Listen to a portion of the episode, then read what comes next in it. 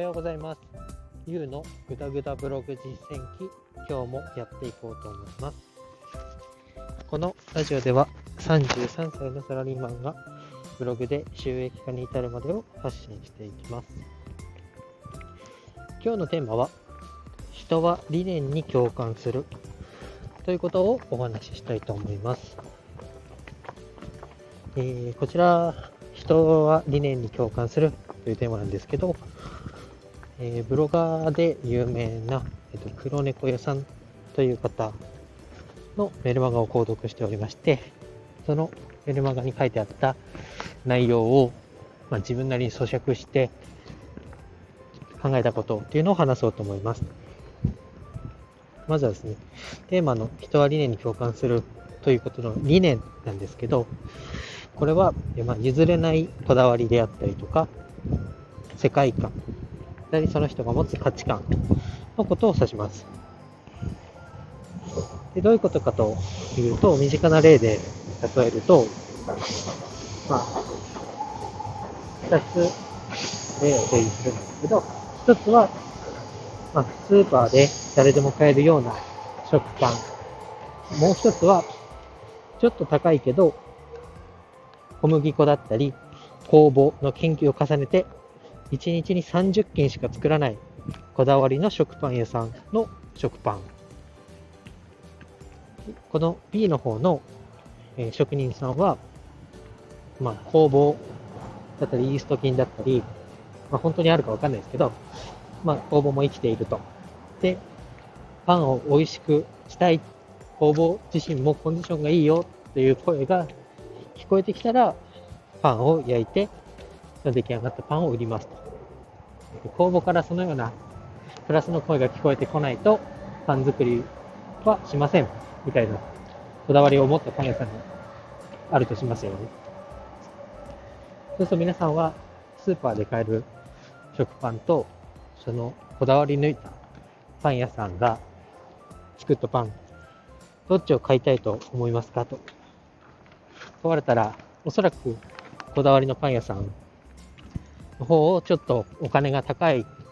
くても、まあ、その食パン食べてみたいなっていうことで買うんじゃないかなと思います。で今言ったように、この理念、譲れないこだわりだったり、価値観だったり、世界観っていうのは、まあ、その商品の魅力であったり、なんていうんですかね、そのストーリーになっていると。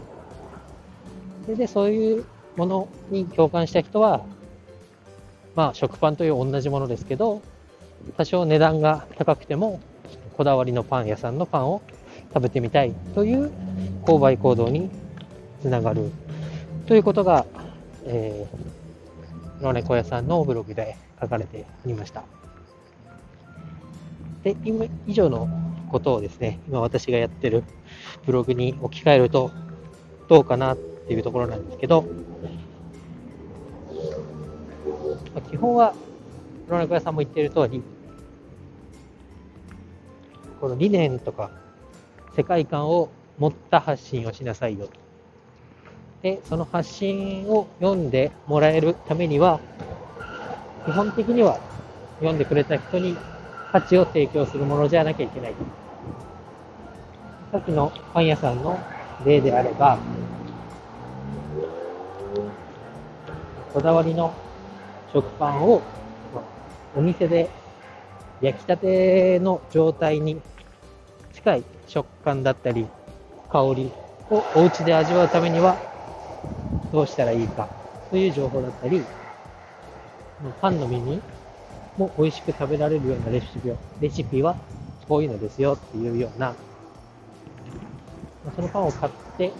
買った人が読みたくなるような。情報っていうのを出していくと、まあ、自然とその情報は便利だな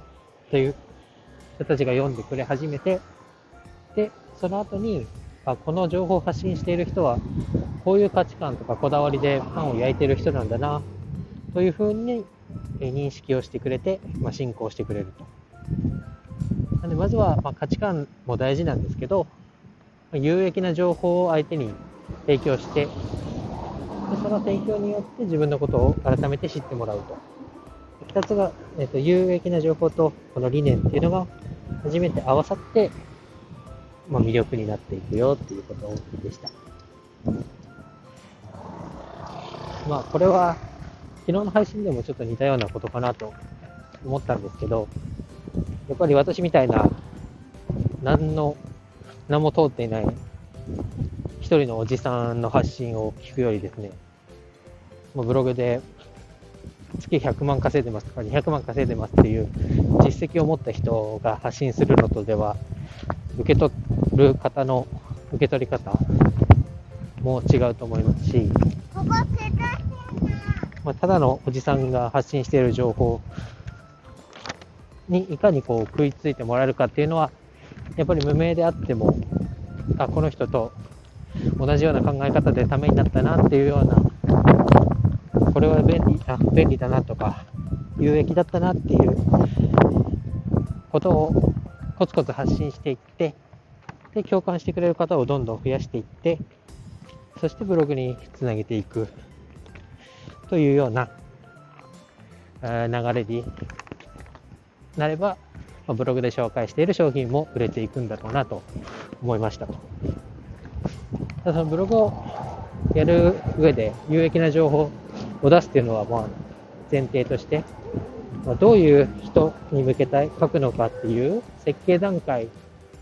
の構成もとても大事だなというふうに思いましたので、まあ、新たに始めるブログをもうちょっと作り込んで、ターゲットをしっかり絞って発信していこうと思います。今回は以上です。バイバイ。